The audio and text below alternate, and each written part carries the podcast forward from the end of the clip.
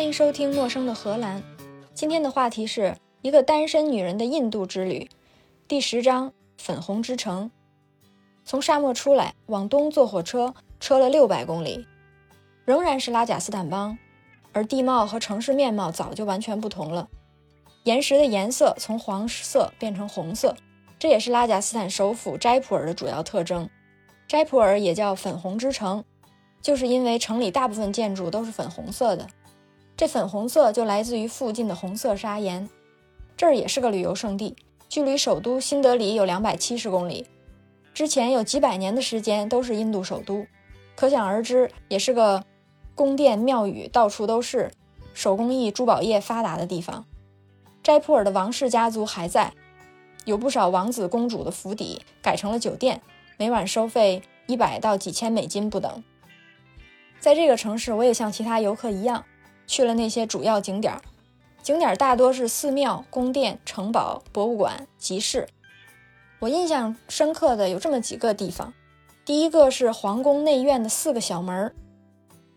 斋普尔旧城也是一个以王宫为中心的结构，就像北京一样，以故宫为中心，圆环套圆环。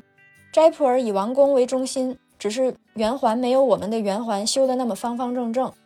原来有七个城门。听说通过每个城门的路都是通往王宫的，这一点我倒是没看出来，因为每条路都是七拐八拐。要是七拐八拐路都算的话，连罗马都能通，更别提王宫了。王宫感觉很朴素，红砂砖石，没有太多的雕刻，和沙漠中间的 Jaisalmer 一比，就像故宫的雕梁画柱和隔壁现代礼堂的区别一样。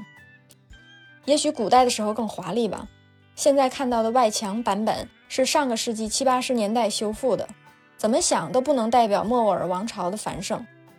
直到走进王宫内院，这是个非常小的院子，从一边到另一边大概只有二三十米，每一边有一个门，远看就是一个花里胡哨的门。走到近前，看到门的细节，让我觉得想把眼睛拿下来扔过去，再看得更清楚一些，就像动画片里一样。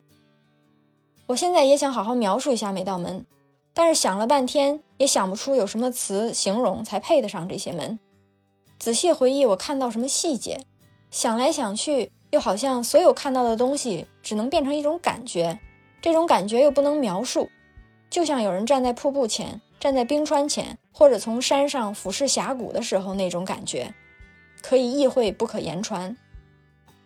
细腻繁复的图案，明亮的颜色。只有站在他面前足够近的时候，才会感到那种扑面而来的时间停止的感觉。工艺的细腻和外墙的红砖涂料形成鲜明对比。每个门都有自己的颜色、自己的主题和图案，而每个门又遵守类似的结构。上半部分是一个用两个细细柱子撑起来的圆顶阳台，这是拉贾斯坦建筑的典型风格。下半部分大门是穆斯林的尖顶拱门。上下部分都是用玻璃瓷砖镶嵌的，据说这是当年莫卧儿人从波斯进口的，被今天三百多年之后的阳光一照，还是闪闪发光。他们说这门是王宫跟人间的连接，每一道门都代表一个季节，门上有一尊神像。第一个门叫波浪门，代表春季，还有一尊被波浪图案环绕的 Ganesha 雕像。就是那个有大象头的神，象神的主要功能是清除障碍。印度人喜欢在开始一件什么新事情之前，或者是在遇到困难的时候拜这个神。另外一个门是以莲花花瓣为代表的莲花门，代表夏季。花瓣中间围绕的是湿婆神和帕尔瓦蒂。湿婆神是印度教三大主神之一，代表毁灭。但是印度人认为毁灭也是重生。所以生病的时候也会去拜拜湿婆神。刚刚波浪门上面的象神就是湿婆神和帕尔瓦蒂的儿子。帕尔瓦蒂也不是一般人，她就是传说中的雪山女神。她想尽办法说服湿婆神忘记了去世的前妻，和他在一起之后生下的象神。最有名的一道门叫孔雀门，实至名归。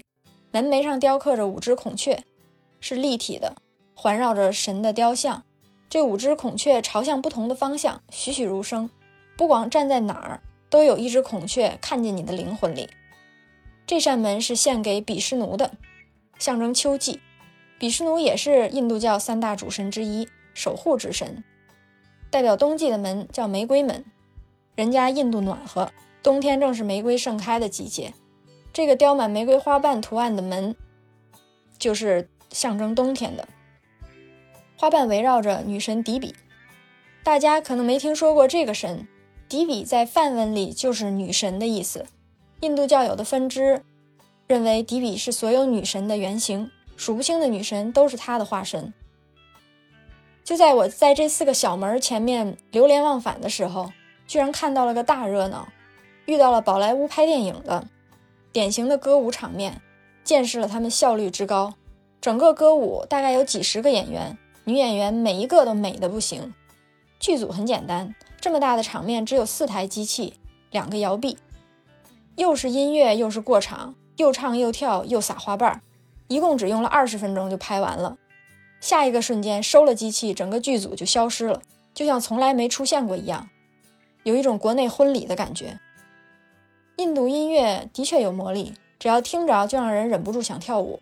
在庭院里听到音乐的印度本地游客都情不自禁在各个角落里以自己的旅行团为单位跳起舞来。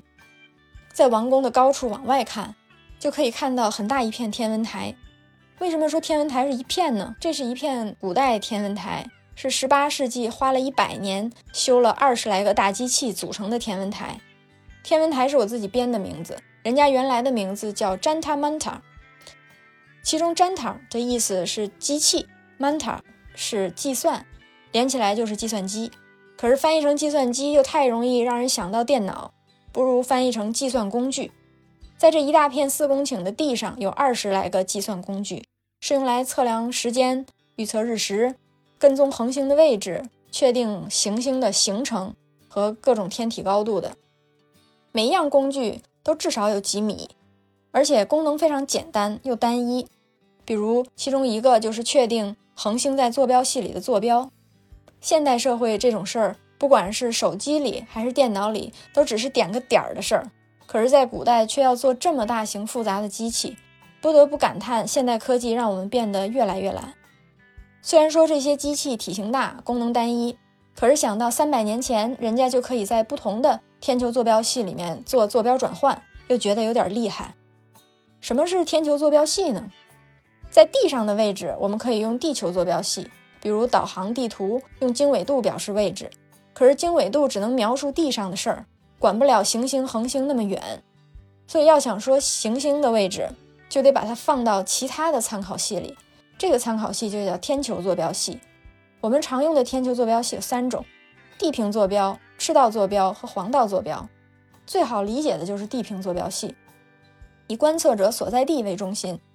比如说，我就是宇宙的中心，我站的地儿就是坐标系的中心，我看到的地平线就是这个坐标系的基础面。这样就能分清楚哪些星星在地平线以上，哪些在地平线以下。那到底哪些在地平线以下呢？只要是我看不见的，都在地平线以下。原本看不见，过一会儿又看见了，就说明它从地平线以下挪到了地平线以上。星星到地平线的高度就是它的地平纬度，和地平的夹角就叫高度角。如果再从正北画一个垂直地平的平面。就可以再把星星进一步分到东边还是西边，从正北为起点往东量星星的位置就叫地平经度，和正北的夹角就叫方位角。这个地平坐标系是以我站在哪儿为中心的。可以想象，如果我站在世界不同的地方，在同一时刻，同一个星星的方位角跟高度角都不相同。但是我如果说好了就站在赤道上一个固定的点，那就不一样了。我站在赤道上的时候的地平坐标系就叫赤道坐标系，这就是一个唯一解。在这片印度天文台就有一个可以在这两种天球坐标系里面做转换的机器。为什么天球坐标系重要呢？那实在是太重要了。不管是地图、导航、放火箭、射导弹，都要靠这些坐标系。如果你对这个没啥兴趣的话，还有一个可以爬高的地方。是一个二十七米高的日晷，石头做成的，据说是世界上最大的石质日晷，专门用来测量斋普尔本地的准确时间。虽然说准确，再怎么准确也有几秒钟的误差。当然了，有几秒钟误差的表在今天就没啥用。但是在这个巨大日晷下面，影子每秒钟都会移动一毫米，所以它现在存在的意义就是让你眼睁睁地看见时光一去不复返。我也突然理解到为什么有“时光”这个词。站在这个日晷下，盯着光影移动一分钟，是一种深刻的观看体验。离天文台没多远，还会看到一个叫哈瓦马号的宫殿。马号是宫殿的意思，哈瓦是风的意思。说是宫殿，但实际上是一堵墙，耸立在街面上。这堵墙是半圆形的，五层高，顶部是一座一座拱形的圆塔，彼此相连，就像一座塔山，也是粉红色砖石造成的。好像这个东西才应该叫红塔山。在这个红塔山上有九百多个用红砂岩镂空雕成的八角形的窗户，远看密密麻麻的，就像蜂窝一样。所有的窗户都可开可关，薄薄的建筑南北通透。可以想象，只要打开窗户，一定有穿堂风。这大概就是它叫“风之宫殿”的原因吧。窗户后面并没有屋子，每一层都是一条宽阔的走廊。这里在古代是王妃的观光台。王妃们可以从窗户里看到城市的样子，而城市里的人却不能看到贵族的样子。顺着这个逻辑，就更能理解为什么有的民族喜欢戴面纱，并不一定是因为男人觉得自己的女人是自己的东西，不想给别人看，所以就要用面纱遮起来，而作为女性，她觉得别人不配看见我的脸，所以我就用面纱遮起来。这跟女性地位高低并没什么关系。我站在这面墙上的某个窗户后边，盯着街道看了半天，慢慢觉得我也更能理解印度人思维做事的方法了。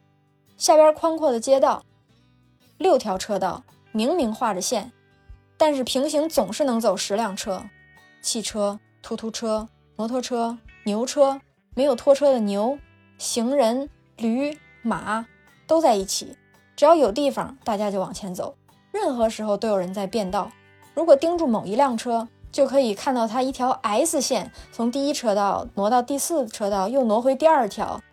可是如果放眼整个车流，就像河水一样自然地往前涌，总觉得谁跟谁马上就要撞上了。可是，在最后一个瞬间，又那么自然互相避过。这就印证了我看印度人做事的方法：一边做一边看，一边做一边想。虽然看起来不太行，但是最后稀里糊涂总能解决。除了这些名胜古迹，斋普尔的纺织跟珠宝也很有名，有很多世界顶尖的珠宝设计师和品牌。当然，我没去专卖店，只是在集市上买了一些零零碎碎的便宜东西。主要原因是，我觉得便宜东西就算被骗也不会损失多少。我的想法果然是对的，防不胜防，还是被骗了。事情是这样的，我在一家卖珠宝的小商店里看上了一套耳环、项链，还有额头上垂下来的吊坠。卖家跟我说，同样的东西，我们有三种选择：最贵的是用天然宝石做的，最便宜的是用塑料做的，价格中间是用玻璃做的。我大概记得中间的差价。假如塑料做的是十块钱的话，宝石做的大概要七八百，玻璃做的要一百多。塑料的看起来确实有点矬，但是玻璃跟宝石肉眼已经看不出差别了，所以我选择了玻璃的，还仔细挑选了一下。检查了一下这一套里是不是四件，都查好了之后，眼见他帮我包起来，也不知道是什么时候掉的包。等我回到酒店再打开的时候，就变成了塑料的。我也不知道，如果我花了宝石的价钱，会不会得到玻璃的，还是也一样得到塑料的。在这个城市更想不到的事儿，就是我又遇到了高先生，就是在前几集提到过的很多东西都是他家开的的那位高先生。不仅遇到高先生。还遇见了高先生的父母。看来首次亲自离家出走的高先生已经跟父母讲和了。高先生已然不是那个穿 polo 衫牛仔裤的人，而是羊毛长外套、羊毛帽子、羊毛围巾、漂亮皮鞋的，真正做回了一个少爷的样子。他的爸爸妈妈也是非常可爱的人。高爸爸是典型的受过良好教育、有钱又低调的印度家庭家长的样子。非常自信，可是遇到像我这样的年轻外国女人又有点害羞。高先生的妈妈叫阿莎，我忘了这个阿莎是光的意思还是希望的意思。阿莎妈妈也是非常典型的印度妈妈，胖墩墩的，热情又强势。他们邀请我和他们一起回家。他们家在德里城外，距离斋普尔大概三百公里的样子。虽然和我原定计划路线方向正好相反，但是也不知道当时我是怎么想的，瞬间就愉快地接受了他们的邀请。到今天想起来，我还暗自庆幸当时的决定。之后几天的见闻，绝不是一个深度游的游客可以得到的。我从酒店提前退了房，坐着高家的私家车往德里方向出发了。欲知后事如何，且听下回分解。以上就是今天的内容。陌生的荷兰，下次见。